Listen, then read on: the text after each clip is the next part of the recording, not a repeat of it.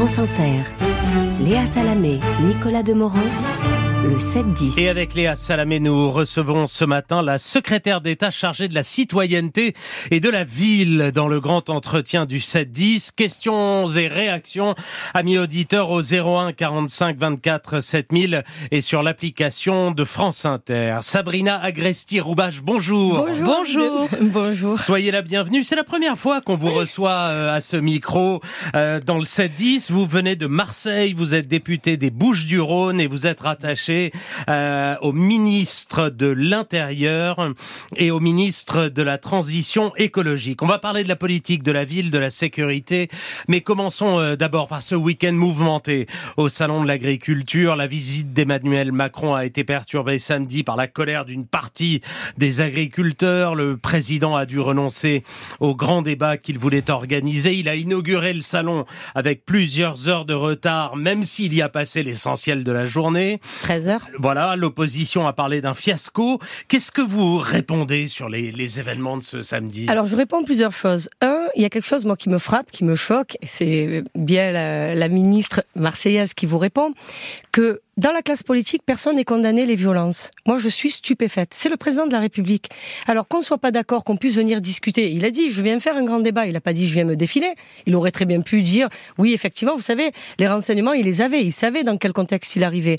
Un, pas de condamnation des violences, des violences contre les policiers, mais des violences contre le président de la République. C'est le président de la République. On ne peut pas se comporter n'importe comment. Mais même ça va plus loin. Ça va plus loin. Par exemple, pardon, hein, je vous coupe. Arnaud Rousseau, le patron de la FNSEA, a déclaré nous ne voulons pas de cette violence, mais nous la comprenons. Non, mais comprendre. Mais qu'est-ce que vous pensez venant du premier syndicat On peut la comprendre, mais on peut pas la justifier.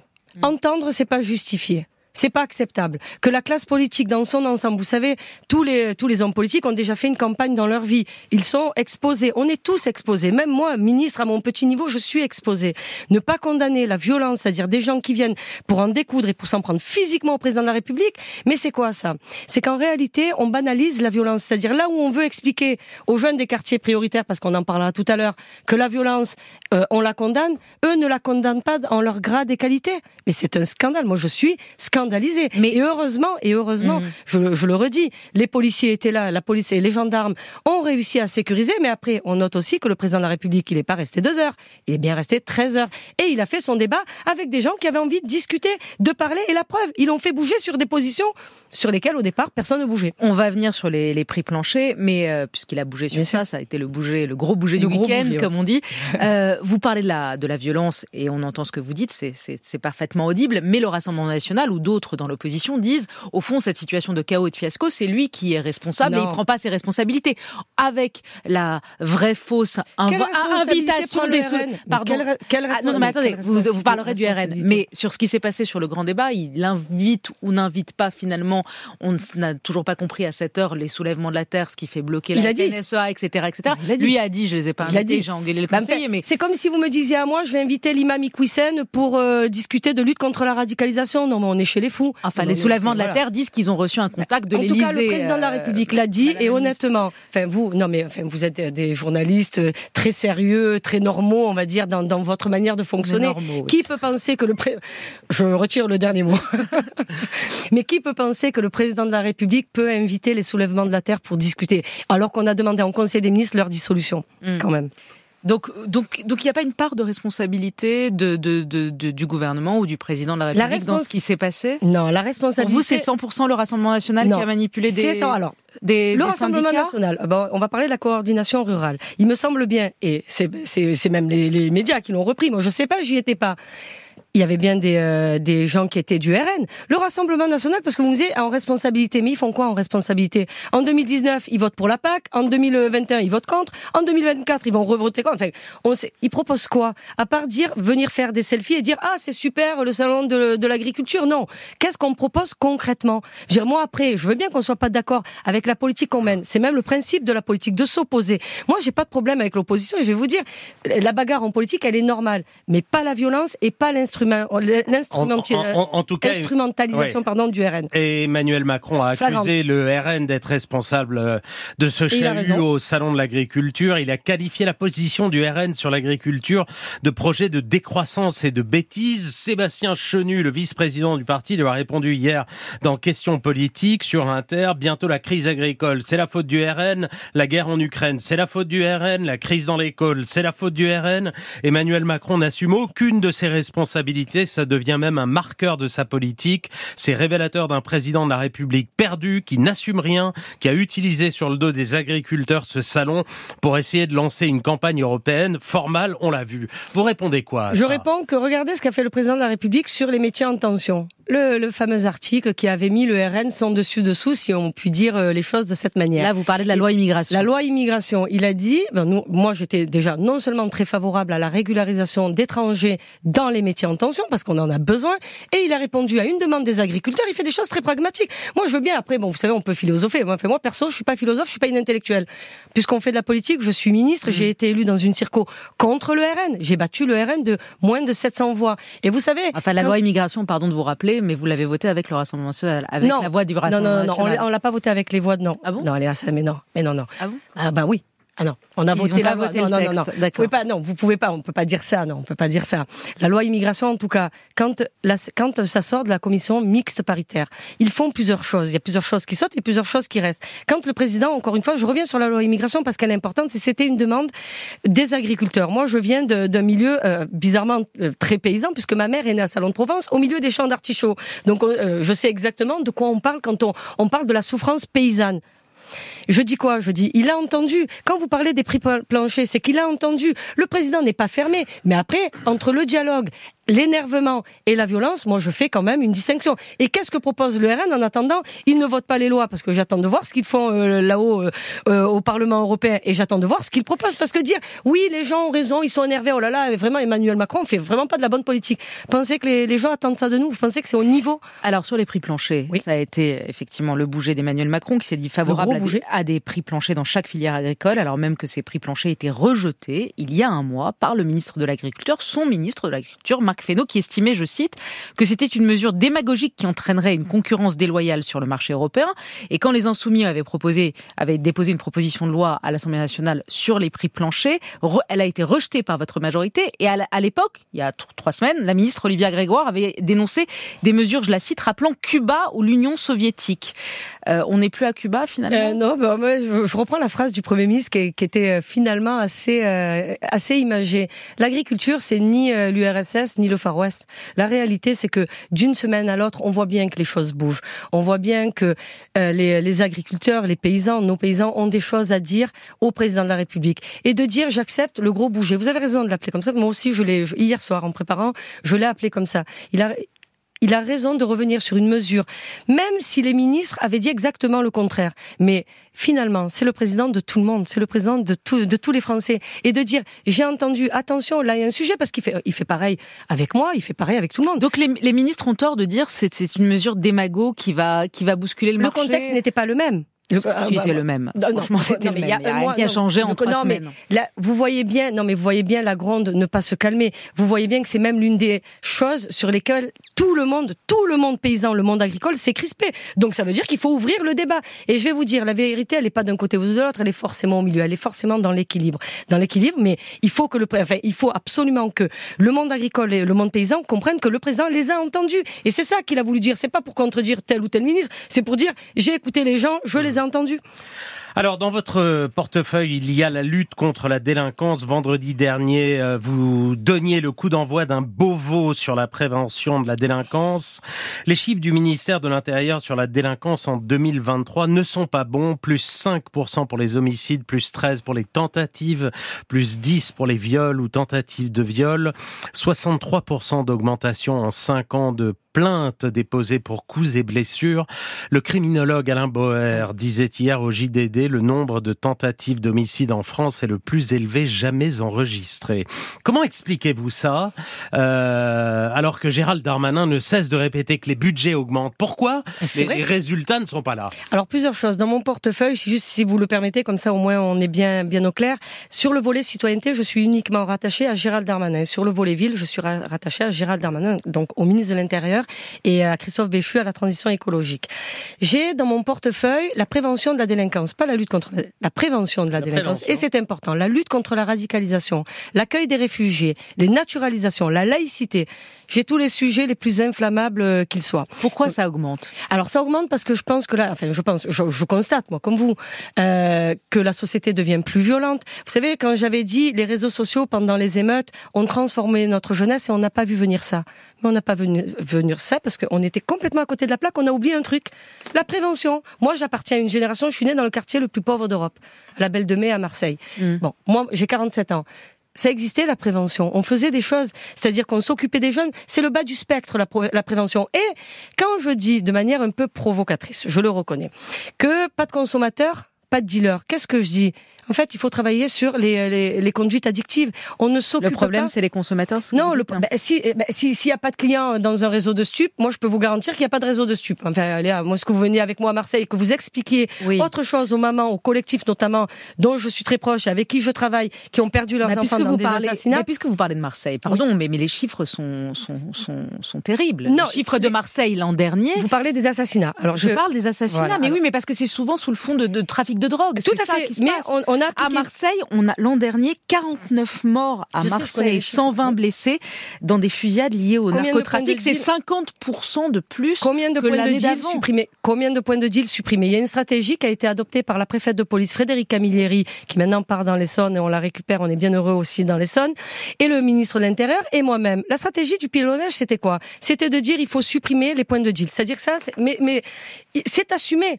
Supprimer les points de deal, c'est quoi? C'est réduire les parts de marché. Vous réduisez les parts de marché, forcément les parts de marché se disputent de manière plus meurtrière et violente. Ça, c'est donc il faut accepter, des, il faut accepter les morts? Il faut pas accepter. Non, moi j'accepte pas les morts puisque je vous dis, je dis que c'est une, une, victime collatérale de notre politique. C'est une conséquence inéluctable de la lutte contre le trafic de drogue. L'autre chose, moi j'avais beaucoup euh, réfléchi et travaillé sur le désarmement financier massif des trafiquants de drogue. Vous pensez que ça veut rien dire ça? Ça veut dire quelque chose, quelque chose, mais ça peut se faire qu'à l'échelle internationale. Marseille ne peut pas toute seule et la France ne peut pas toute seule lutter contre le trafic de drogue. Et encore une fois, juste si vous me permettez, par rapport bien sûr, aux mamans dans les, justement ce collectif le collectif avec Aïcha et Karima, elles ont perdu pour l'une un frère, l'autre un enfant qui est mon ami d'enfance dans un dans un assassinat et on dit plus règlement de compte. Pourquoi on dit plus règlement de compte? Parce que c'est des assassinats, on tue des gens, il y a des enfants qui meurent, qui tombent. Mais de l'autre côté, on travaille sur quoi? Avec sur la prévention avec ces femmes, avec ces mères. Elles nous disent pas euh, vous ne faites pas assez, vous avez tort de pilonner. Au contraire, c'est elles qui la phrase pas de consommateur, pas de dealer, ça vient de là, ça vient pas de moi, mais c'est pas moi qui l'ai inventé. Et l'autre chose, quand je dis il faut mettre les mamans à l'abri, les mamans nourrissent. Parce que voilà, vous voyez, sur la lutte contre le trafic de drogue dans la prévention, je veux qu'on crée un statut particulier sur le modèle des repentis. C'est-à-dire qu'il y a une maman dans un quartier qui est famille monoparentale, je rappelle juste les chiffres, 30% de familles monoparentales dans les quartiers prioritaires. On les oblige, dans la très grande majorité des cas, à garder la drogue chez elles. Et elles ne parlent pas. Pourquoi elles parlent pas? Parce qu'elles ont peur. Donc elles ont peur, il faut les protéger. Et comment les enquêteurs réussissent à remonter les filières et les réseaux de trafic de drogue? Quand les gens parlent. Et pour leur permettre de parler, il faut les protéger. Donc je travaille un statut particulier pour les mères nourrices dans les quartiers. On va passer au standard d'Inter. On nous attend Farid. Bonjour, bienvenue Farid. Bonjour, bonjour à tous et à toutes. je vous remercie de me donner la parole. En fait, tout simplement, l'Allemagne, euh, à partir du 1er avril, va libéraliser l'accès pour les adultes euh, au cannabis, et notamment pour des raisons de sécurité et de santé publique. On a entendu dire le ministre Darmanin qu'il était contre la légalisation de cette merde, le président dire que c'était la merde des batailles. Euh, ma question elle est simple. Pour protéger la société française, faut-il reconstruire la ligne Maginot? Merci Farid pour euh, cette question. Euh, Sabrina Agresti-Roubache vous répond. Alors, ce que je réponds, euh, regardez ce qui se passe aux Pays-Bas. Est-ce qu'on a envie de devenir un narco-État Moi, perso, j'ai pris la j'ai pris la tangente. Je ne pense pas que ce soit la solution et l'alpha et l'oméga de la résolution du trafic de drogue. Parce que vous savez, je reviens à mon premier sujet, la prévention sur les conduites addictives. Ça rejoint aussi le, fait que j'avais euh, réussi à stopper l'installation d'une salle de shoot à Marseille. effectivement, vous vous, y êtes, vous vous y êtes opposé. ça devait être la troisième en France. Eh ben, absolument. Et vous, savez ce que m'ont dit les habitants? C'est des gens normaux comme vous et moi, enfin, qui, qui sont là, ils emmènent leurs enfants à l'école. Moi, je pense qu'il faut un accompagnement médicalisé. Il faut que c'est que les conduites addictives soient gérées en milieu hospitalier. Vous, donner une, une seringue à quelqu'un pour aller se droguer, c'est pas faire de la prévention. C'est pas ça la prévention. Parce que encore une fois, c'est des raccourcis faciles pour ceux qui sont pas confrontés au problème. Donc non, je ne suis pas favorable du tout à une légalisation quelconque, ni du cannabis, ni de quoi que ce soit, tant qu'on n'aura pas travaillé sur, encore une fois, la prévention et les conduites addictives, parce que consommer de la drogue, vous m'excusez, ça massacre la santé, ça massacre les mmh. êtres. Sabrina Agresti-Roubache, on a d'autres questions à vous poser, la remise en cause du droit du sol à Mayotte dans un instant, mais aussi, puisque vous êtes chargé de la politique de la ville, euh, cette mesure annoncée par Gabriel Attal qui a beaucoup fait parler, l'assouplissement de la loi SRU, qui va donc désormais intégrer le logement intermédiaire dévolu aux classes moyennes à cette loi prévue pour les plus pauvres. Bron cas de toutes les associations, neuf personnalités, dont deux anciens ministres et Christophe Robert de la Fondation Abbé Pierre, vous intiment de ne pas remettre en cause cette loi SRU qui fait partie, selon eux, dans une tribune du Monde, des grands textes qui structurent notre démocratie. Qu'est-ce que vous leur dites ben Moi, j'avais répondu. Application stricte de la loi SRU, on aurait déjà réglé une partie du problème. Je suis à l'origine, juste avant d'être nommé euh, euh, ministre euh, aux politiques de la ville, à la ville.